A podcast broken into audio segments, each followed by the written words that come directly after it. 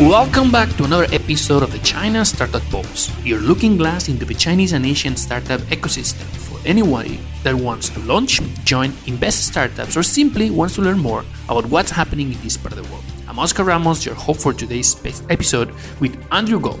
Andrew will share his almost 20 years experience in corporate venture capital. He will explain why corporates need innovation more than ever what is happening in the world beyond traditional corporate VC, and why even the best reports are not as valuable as real hands on experience with disruptive startups. He will also talk from the point of view of the founders. What are the challenges and opportunities of having a corporate VC as your shareholder? Finally, he will talk about why even multinationals that don't have any business in China should consider China in their corporate VC activities. Without any delay, let's get started with a fully packed episode. Welcome back to another episode of the China Startup Pulse. Today, our guest is going to be Andrew Gold, founder and executive of iMobile. Andrew has been working in the corporate venture capital space for more than 18 years, and he's been doing that with a China angle. Um, his relationship with China started 16 years ago, but uh, has been more intensive in the last 10 years. Andrew, in the mid 90s, used to work for Unilever, and he realized that something was not good. And that was, he decided to found his company and start to get involved in this industry. First of all, Andrew, welcome to the podcast. Thank you, Oscar. Very pleased to be uh, speaking with you again. So, Andrew, what was exactly what you saw in um, that, that you think was not right when you were working in Unilever and motivated that change? Yes, so in the mid to end of the 90s, I was involved uh, in Unilever doing IT sort of project changes, and I was doing my MBA that was sponsored by Unilever, and I was doing it at Henley Business School. And the penny dropped for me when I got the worst mark in one of my MBA papers when I outlined how our division should be doing more online. It was the time of the internet boom back into the 90s. The dot com crash, of course, came in 2000, but the end of the 90s. Uh, so being able to put product information, health and safety information online, being able to take direct orders, and to be able to do tank replenishment for the large bulk chemicals that we were dealing with, and trying to get my executives in the division to look at what used to be Netscape and Mosaic, the old browsers, and I was seeing that corporates really, not only Unilever, but many others, weren't grasping how the technology was changing. So when I finished my MBA in 2000, I set up a business which was called the time Henley Incubator because I gave some equity to the business school and launched the business and got corporates such as Shell and IBM and Unilever and Procter and Gamble and GlaxoSmithKline to be clients to look at how corporates should be changing their innovation as this new wave of technology was coming along. So that was the inspiration, and that's where I started on the journey I've been on now for the last 18, 19 years. And what is iMobile? Besides the change in the in the name, is there yep. any any new new activity for iMobile? So iMobile's core part is really helping large corporates with this change which is coming due to the technology and changing business models.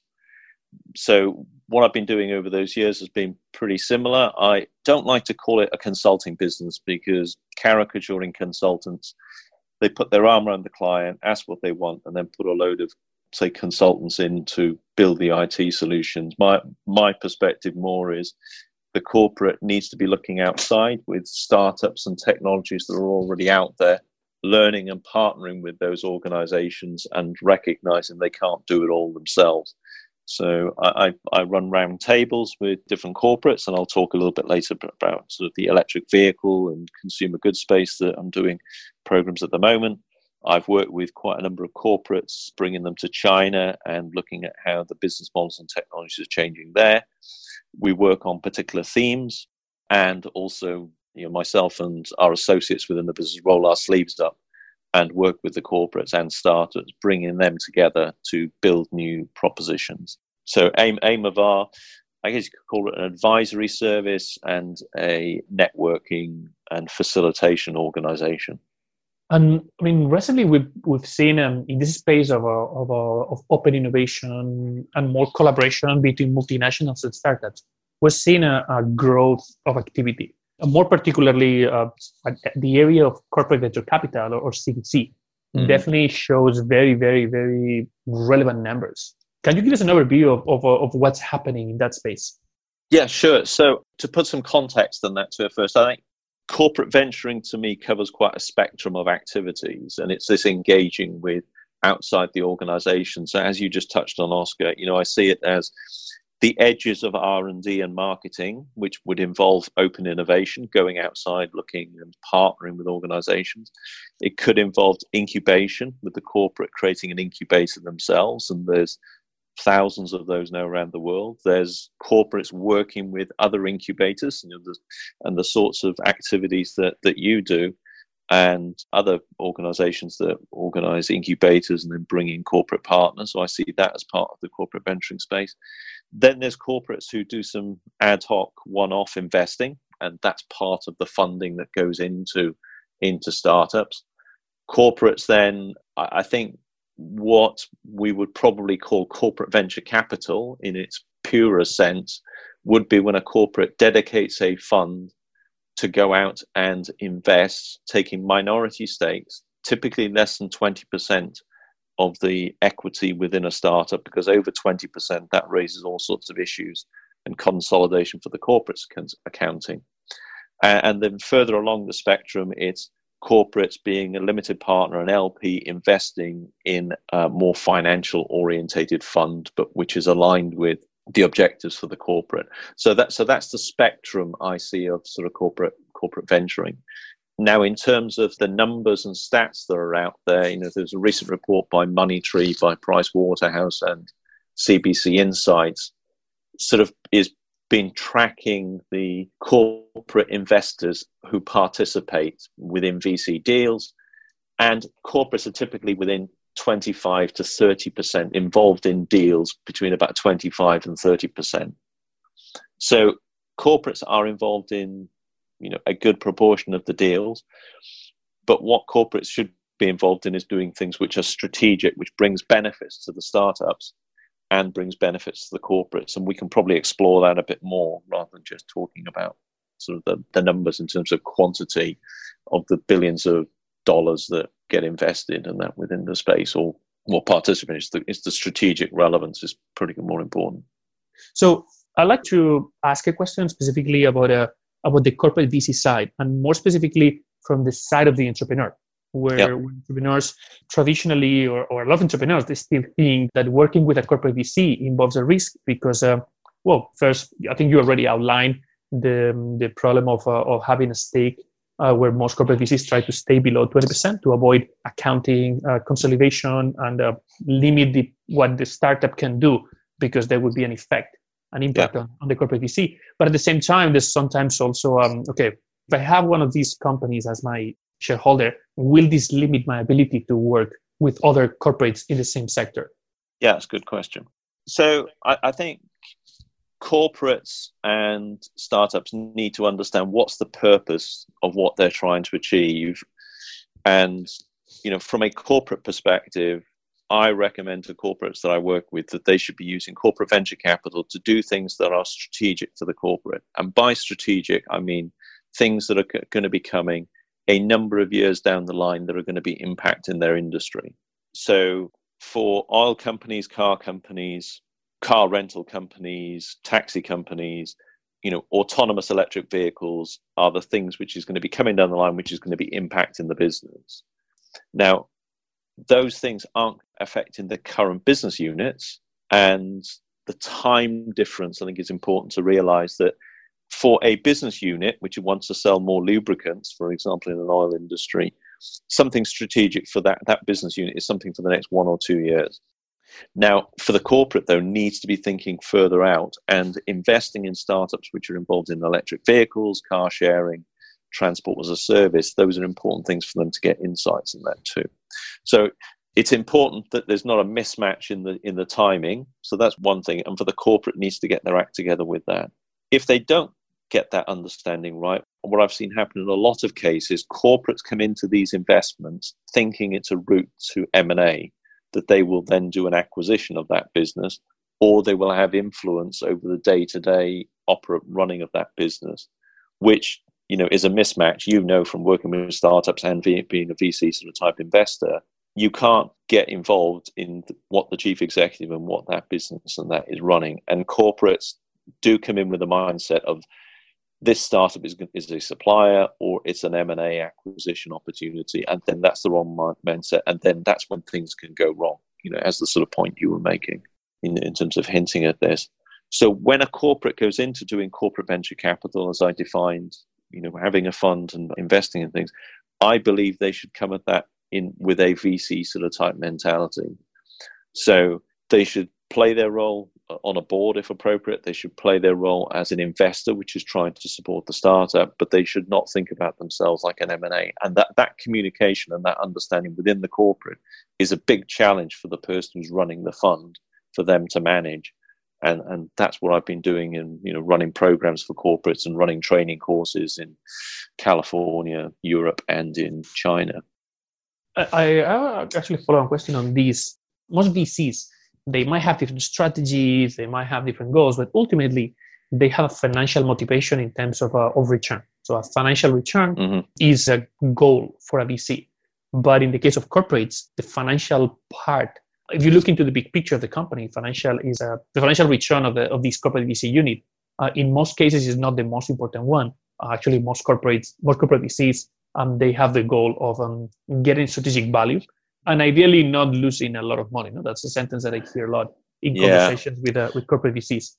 Uh, what is the strategic value? I mean, that, that's my question. Yeah, well, there's two aspects here about this balance between financial returns and strategic returns. And you know, your point there about okay, well, you can you justify it with being strategic? A great line that came out from one of the corporates I was working with sort of said, well, look, you don't stay strategic for long if you don't give a financial return. So if the corporate is putting a budget into a CVC unit, which says they're making smart investments which are going to give returns, after two or three years, the corporate's going to turn around and say, look, each year we're putting money into you and we're not seeing a financial return or we're not seeing an asset value increase. And it's logical as well because if you're making investments into startups and alongside a VC fund, you need to be investing alongside those partners for a financial return because you know when you you know if i'm an entrepreneur and i want an investor i want an exit and the other vcs want an exit and we want to make a profit. Therefore the cor- we're not going to want a corporate to come in who isn't going to want to make that exit and that as well. So i think sometimes there's a mismatch here between financial and strategic. You've got to have both. And a corporate that goes in thinking they're only doing it for strategic returns won't get in the right deals won't make a financial return on an asset increase, and their corporate and their CFO, their finance director, is going to turn around and say, "Well, we're going to cut your budget, and you're not around anymore." So corporates need to go in and make a financial return, but they need to invest in areas that are going to be strategic for the corporate. So, you know, like my electric vehicle example, yes, I want to find out about electric vehicle investments, but I wouldn't invest in a, a great financial return thing, which is in gambling or retail space or something which is consumer goods, which is nothing to do with the strategic relevance. So you should invest for financial returns within a strategically important area. And the startup and the other VCs should get the benefits from that corporate being a strategic investor because that corporate could give insights around the technologies, could give insights about customers, routes to market, channels to market, brands, so the startups and the other VCs should want to be related to that corporate because of those benefits. Now, the opposite side, if you if you have an investor from uh, a sector, then the other corporate, the other corporates in that sector might say, "Oh, we're not going to deal with that startup because they're owned by, or because there's some influence from one of their competitors," and that's something that you do have to be aware of. I've seen that in a number of places. So there's some positives and there are some negatives of having a corporate involved within within your investors.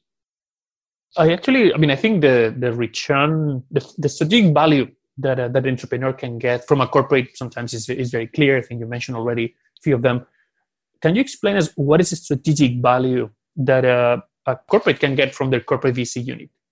Yeah. Okay. So this takes me on. I wrote a book, as you know, Oscar, uh, a few months ago which was called Purpose to Performance.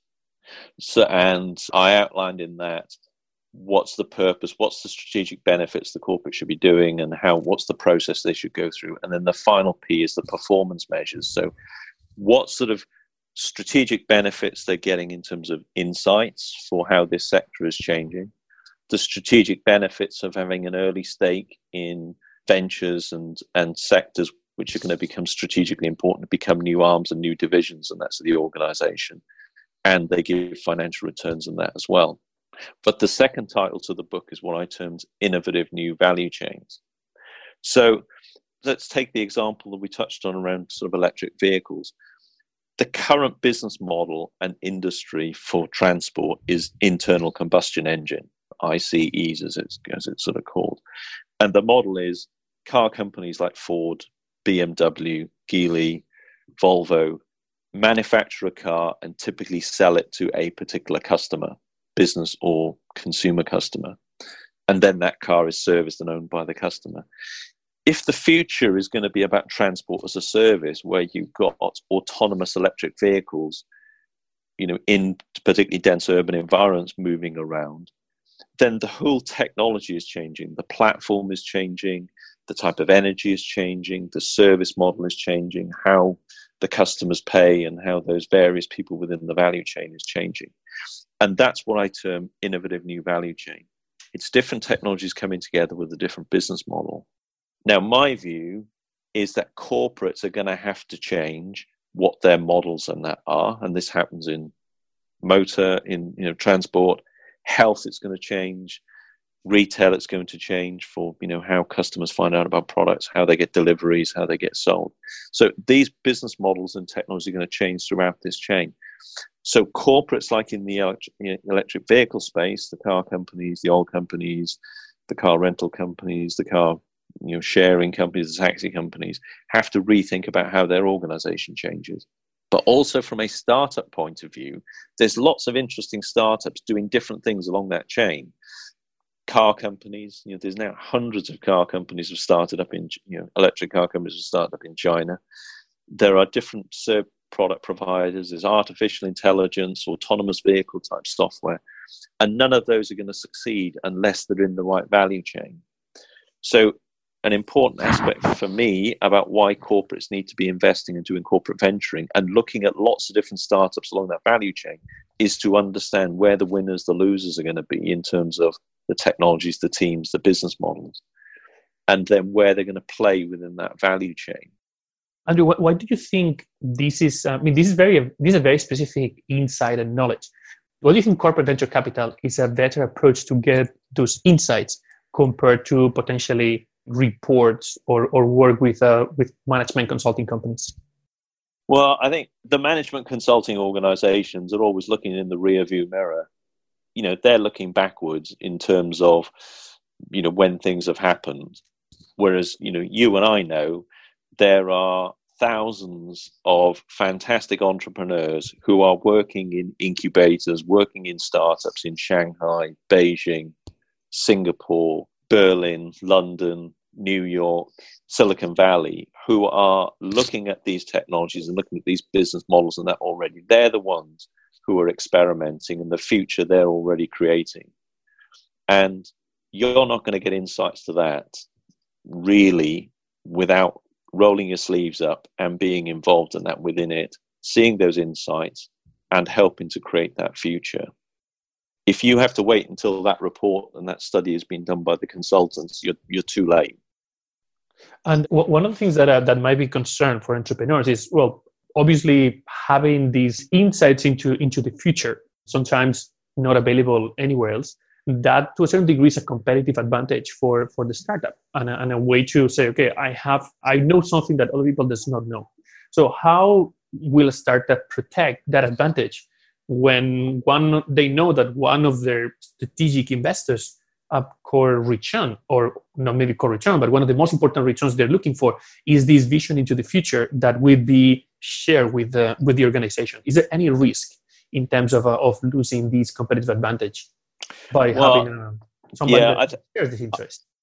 I think the you know that that risk is there for a startup whenever they're talking to other startups and they're talking to VCs and of stuff like that. Uh, but I think you know it's the you know you and I know that it's the one percent inspiration, the ninety nine percent perspiration and partnerships is the things that creates that creates the future venture. Somebody might have a great insight around or a great piece of technology which they could patent or they could trademark or they could do the bits and, and or they protect their know how you know, for a particular part of this new value chain, but they're not going to succeed without either getting masses of money and creating a large organization to create that full value chain, that full platform, or by collaborating with others along that along that chain. And it's you know the, the smart, I think the smart organizations are going to be the ones that can orchestrate those different things. And that's either the smart corporates that can orchestrate it, or the smart VCs that can orchestrate it, or the smart entrepreneurs that can orchestrate it. So whether you're Jack Ma, who sort of gets the inspiration for the business to business platform he started with, and then took it into business to consumer, and then took it into payments and all the other areas he's you know taking it into. But they've done that as well by seeing good startups and acquiring them and then bringing them into their platform. And those startups like Ele.me, who created a great business and then collaborated with Alibaba and then got acquired by them. You know, those are the, there's risks, but I think the upside benefits and the chance of success are going to be better for the entrepreneurs and the corporates and society overall if there's collaboration along that and those new value chains are brought into place. Andrew, there's a lot of activity in that in that space, and you've mentioned already some numbers of the number of uh, corporates that are involved in the mm. in corporate VC activities. But obviously, there's a lot of uh, I mean, it's any industry, and particularly in this industry, there's a lot of there's a lot of need for companies like yours, and, um, and we also try to help a little bit corporates in, in that space. What do you think uh, corporates are, are getting wrong or are doing wrong? When they approach their corporate VC strategy, besides what you mentioned already in terms of a of a thinking, thinking as an M&A channel or forgetting the financial return? Yeah, I, I think they need to get alignment around what's the purpose of what they're doing, get the right process. You know, as I said, you know, an incubator process might be the right one, depending on the type of thing they're doing.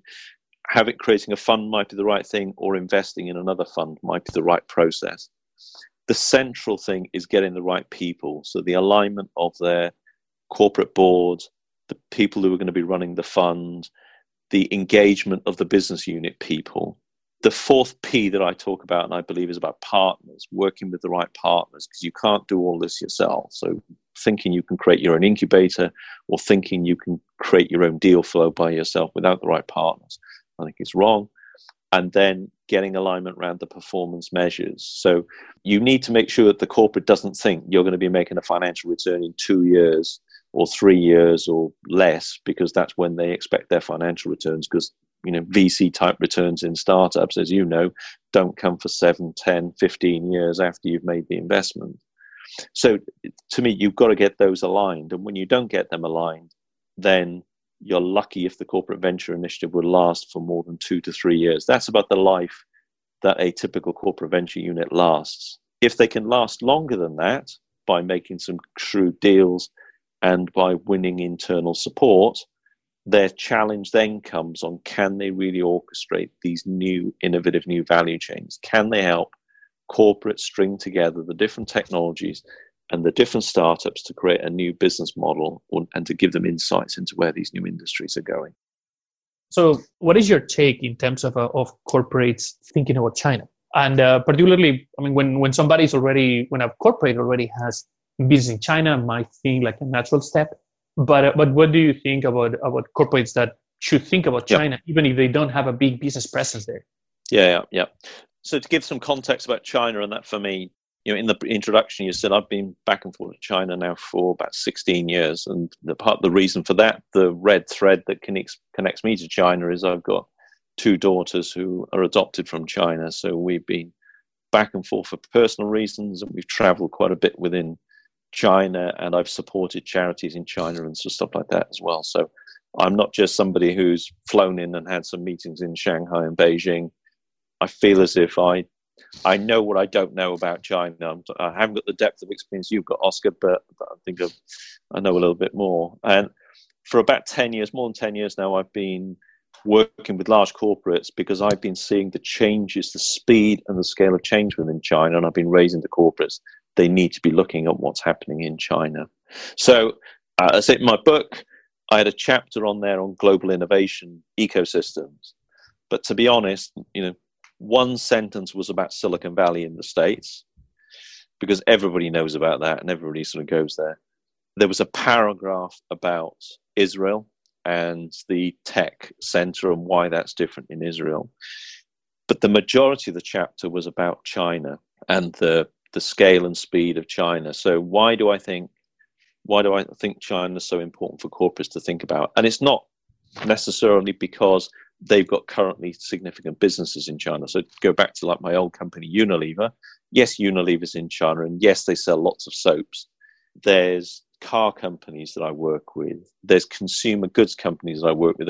One of the consumer goods companies that I worked with, call it that category, it could not sell its products in China because it's an industry which is sort of more controlled by the by the government. But when we were working with them and took them to China, 80% of the patents in this next generation products are now being registered by Chinese companies. Over 95% of the next generation products are being manufactured in the manufacturing hubs in Shenzhen and, and there. So the technology is being developed for this next generation product and it's consumer, it's electronics, it's consumable products that within an electronic device. So of course China's a place for that. The companies I'm working with electric vehicles, you know, over half the world's manufacturing and over half the world's sales now of electric vehicles are in China. And just six cities in China are taking the 21% of the world's electric vehicles. So, in terms of a place where the new technologies on mobile, artificial intelligence, consumer data, social media is happening, it's happening within China. So, so I think it's a place that needs to be watched. It needs a place to collaborate with. So that's a key point in that there, and uh, and I think Chinese companies are the ones that in my global innovation, innovative new value chain, we need to be considering, well, okay, if we're going to do, you know, the, like the electric vehicle, autonomous electric vehicle sort of type example, then okay, those could be manufactured in China, but the software might be best done within California. The branding and the design might be best done out of Germany.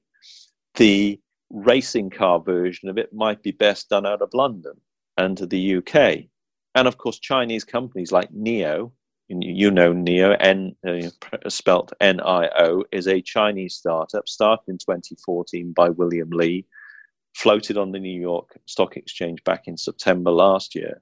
You know, that's a Chinese company which is doing this thing on a global scale. And Western companies need to be thinking, where does China fit within their strategy for that sort of change? So you know, I think if China's got an important role within those areas, and it's important for Western companies to be looking at and for Chinese startups to be looking outside. So, Andrew, sometimes, I mean, we actually, I mean, we run a little bit of, a, of activity in that space. And we've seen a change, particularly last year, where two, two years ago, majority of the interest in open innovation was how do we become more competitive in China and how do we leverage Chinese solutions for China. And last year, we started to see a trend of interest in terms of how can we leverage Chinese innovation for the rest of the world? But yeah. still, we see a little of, of a pushback, and particularly the China international based teams are more aware of how relevant is the change in China, and they, they have um, sometimes challenges to explain this to their colleagues in other parts of the world. I know you're, you're evangelizing on that, and, and dedicating yeah. majority of your chapter is a, a chapter in your book is definitely good good evidence of that. I mean, how can people that is trying to to explain to the company? So, how can you explain back to the? Yeah. How can you explain back to being the head office? Yeah. No. Excellent question, Oscar. The the aspect of when the employees of a corporate they've got their offices in, in China doing traditional business, doing their normal business, or they set up a corporate venturing or a technology scouting one go, going to China. These people get it very quickly. They see it. The challenge is, I think, you've got to get your executives from your head office in London or Germany or New York, you've got to get them to China. They've got to spend a bit of time on the ground because when they see the cities, when they see the electric mopeds, when they see the electric cars, when they see WeChat and mobile payments and QR code payments, it's an eye opener in that for them. And that's the bit that needs to be there. Then so that's an important step. The next step is for the people who are running the corporate venture units or the innovation units to connect those technologies and those changing business models to how it's going to impact their core business in a number of years' time. So I think that that's an important step that then has to be done. And I've done that with so corporates over the last year. I've run programs in Shanghai, Beijing. We've done it with the corporate venture units. We've done it with the business units in China and we've done it with some of the executives from outside of China. But it's as much about getting the message from the corporate venture and the people on the ground to be able to get a coherent story to feed it back to the head office. Now, I've had pushback from a number of corporates who said, oh, well, you know, the Chinese aren't coming to Europe, they aren't coming to the US, we're safe here, we're, we're managing our sort of stuff. But my view on that is that corporate has got maybe a half a generation, 10 years before the Chinese companies are going to, and the Chinese business models are going to be impacting their sectors in Europe, where their big markets and that, that are at the moment. Because as you know, Chinese startups and Chinese corporates like Alibaba and Tencent, and you know that those they've grown in the Chinese market, which is growing rapidly, and it's open to it because the uptake and the, the next generation technologies and that's now available, they're doing it the Chinese companies are expanding into Asia. And India, for example, is a big battleground between China and Western corporate. And the Chinese companies don't need to enter those other areas. But my teenage children are acting like the way the Chinese consumers were run at the moment. I did a video where I described that China's got a billion teenagers at the moment. Now, you know, it hasn't literally got a billion teenagers, but they're all on social media. They're all on WeChat. They're all doing mobile payments. They're doing bike sharing. They're doing delivery services. They're renting clothes. They're all doing this next generation type venture stuff that, that you're great in building within within your incubator and investing in your fund. And those business models and those technologies are coming outside of China at mm. scale. Before we talk about the role of Chinese corporates also in the corporate VC space, mm-hmm. not just in China, where they've been extremely active. And, uh, and if globally we're talking about 25%, in China it's probably 75% of the of the Series B level type of, um, of deals. So once, once you start working with, with corporates and start start to educate them the, and create this awareness of you need to put China into your equation of your corporate VC regardless of you having a conducting business directly in China. Yeah. After you, you move to the next step, what do you think is the is the most relevant challenge once they say, okay, we have to do it, and now we want to do it? What do you think is the, the more relevant challenge in the initial execution of including so, China? Yeah, so the first step is get, getting awareness. The next step, I think, is investing a fund or partnering with an organization in China. So the, the last time I was in China was in November, and I was speaking at a conference for a fund, China Materialia, which is run by Min Zhao, who used to run Unilever Technology Ventures Fund in California, and she's ethnic Chinese back in China, and she's running a fund where there are LPs from uh, limited partner investors from GE, BASF, British American Tobacco, and a, a, bunch of others. There's about about six or seven. Very interesting fun because they they're very specialized in, in, in new materials. That's which right. Is, which is an area where China is extremely active and definitely yep. is, a, is a good example of, of where I mean why you need to be present in there. Like yep. yeah, I think they, have also done some investments in some of our companies so, so I think that's that's one approach. I think um, you know investing in a fund in China, in Israel, or into specialist areas where the corporate hasn't got people, hasn't got necessarily expertise in a new area, then I think that's a good strategy for a corporate. Partnering with incubators such as yourselves or funds such as yourselves, I think that gives insights into what's happening within those sort of spaces. And because I think the most important bits, as we've discussed, is about getting insights, help helping these these startups with you know with them the corporate being the customer, with the corporate being a partner, and it's not necessarily about making an investment. Sometimes the fact of actually making the investment causes more of an issue than it solves. So, you know, that's why I explained at the beginning of this podcast about corporate venturing to me as a broad church of different processes.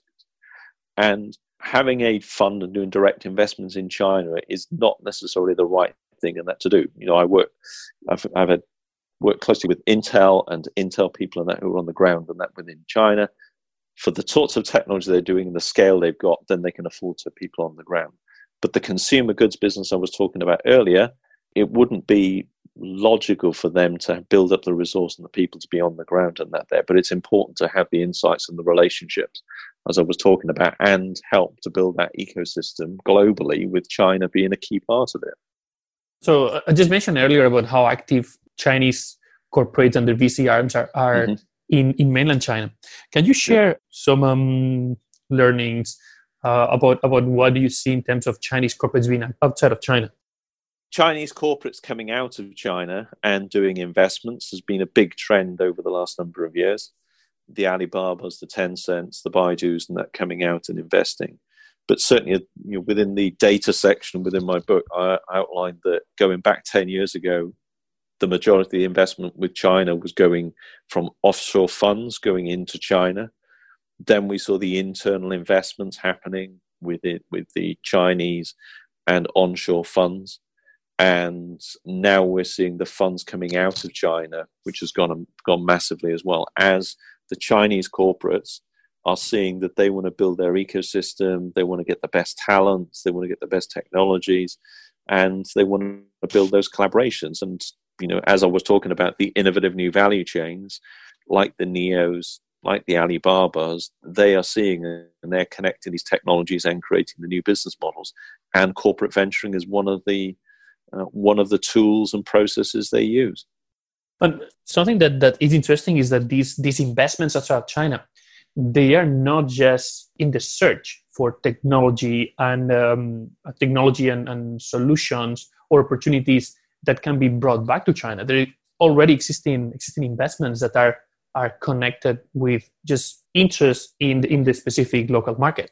That uh, that's something that's happening a lot in uh, in Latin America, where Chinese investment is is growing dramatically. Some of it coming from the corporate VCs, and um, we've seen the case of uh, of Tencent also with acquisitions where they acquire game game companies and they don't necessarily impact too much the global expansion of the company and, and but keep supporting the company in, in their in their global global expansion. Yeah, I, I agree. That, that that change is all happening. And, uh, and, and in some cases it's leading to it's leading to, to acquisitions. But are you seeing from the point of view of, um, of entrepreneurs any attitude or any special concern in terms of, uh, of getting these strategic chinese investors into into their companies? Well I, th- I think there's the I think those Chinese companies are getting involved in later stage investments rather than the earlier stages that corporates are typically involved in that because the, the scale and the amounts of monies that are coming in. And I think it's important about to sort of recognizing that getting investment from Tencent then probably bars you from developing your proposition on Alibaba and vice versa. So mm. I think you know that that's been sort of recognised within those areas. But I think the the main point about what's the purpose about why the startup needs the investment and what are the implications of that, uh, I, I think is is a broader question than whether it's Chinese money or whether it's SoftBank money, or whether it's um, one of the big funds, or whether it's an investment from from one of, one of the from Facebook or um, Google or sort of something like that. I think that those questions, just you know, those questions just aren't a Chinese question. It's a broader question in terms of valuations and then implications for um, for where that startup is going to be developing and where it exits. I'd like to talk about. I mean, you mentioned earlier that uh, that some of the European executives say that most of the Chinese investment is going to US, so they're not too worried about. Like they think China will come later, and uh, and you mentioned that that's maybe something that will happen in one generation. Do you think the trade war is something that will will accelerate the activity, the trade war between China and the US will accelerate the the expansion of the interest of uh, of Chinese companies in Europe? I think the Chinese have, they're developing new, they're going to the next generation of technology or the current generation of technology that's now available and they're developing business, business models in those areas. They're expanding in markets where there's growing populations and growing wealth, and therefore they've done China and that first, and they're doing other parts of Asia and India and sort of stuff like that, uh, and markets where you know there's people acting like teenagers, like the Chinese are acting like teenagers. To be honest, I think I think this the trade war issue at the, the the macro level for traditional businesses is different than the where these new startups and new technologies and that are going. I think that's a different dynamic, and you know, I, I, I, don't think the startups are necessarily you see and Chinese companies can see they can expand in other places. There's other places apart from the US and Europe that they can expand and that into. So I'm I'm not over sure whether the whether the trade war is going to have a direct effect on the general trend that, that I think is happening in terms of the technologies and the business models and you know the, the rise of these new economies. I, I don't think there'll be a blip with the trade war, which might be a number of months or years, but I don't think it's going to change the where the trajectory of the overall trend is going. Thank you very much, Andrew, for sharing and uh, with uh, with our listeners and educating a bit about uh, about corporate VC and what's corporate VC. So, as well as the like electric vehicles that I've sort of talked about, I, am particularly interested in uh, payments and QR code um, sort of solutions. There's a venture I'm working with at the moment where we're using QR code reading and payment sort of areas, which has been massive and that now within China, but it's still got different ways that it could be applied within um, within within the West and Europe and the US and another venture where we're going to be launching at Shanghai uh, in Shanghai at the fashion fashion show later in the year. I'm working with a venture which is working with independent designers and really being in the space in the omni channel. So running pop up shops and running the uh, online store and how that that is areas. So these are interesting brands, Western brands that we're interested in taking to China, but also there's a startup we're working with China to bring Chinese brands out into pop-up stores and onto our online channels. So there's um, there's a few areas there that um, I'd be keen to connect with people. Uh, Andrew, if, if anybody wants to contact you, what's the best way to, to reach out to you? I'll be happy for you to circulate the old-fashioned email or my uh, my WeChat. Uh, my WeChat uh, handle is a gall, so at a G A U L E. A Gall should be able to find me on uh, on WeChat, or they can contact via you, Oscar, I'm sure as well, and we'll be connected through WeChat. Okay, thank you, Andrew. Great, great pleasure to have you today. Thank you very much. Really good speaking. Thank you. Hey everyone, I just want to take a quick moment to thank our sponsor, China Accelerator. They are a accelerator based in Shanghai, bringing international ideas into China and Chinese Ideas International. They're number one in what they do. They're a three month program and they help build your idea and make it amazing successful. You can find out more at www.chinaaccelerator.com. People Squared is the original co working space in China. It's your home for startups, no matter what you're working on. Small team or large, it has all the resources, the environment, the culture, everything that you need to take your idea and make it successful. Founded by Bob Jung, an entrepreneur himself who really understands what startups need, it's a great place to bring your team and find success. You can find out more at people-squared.com.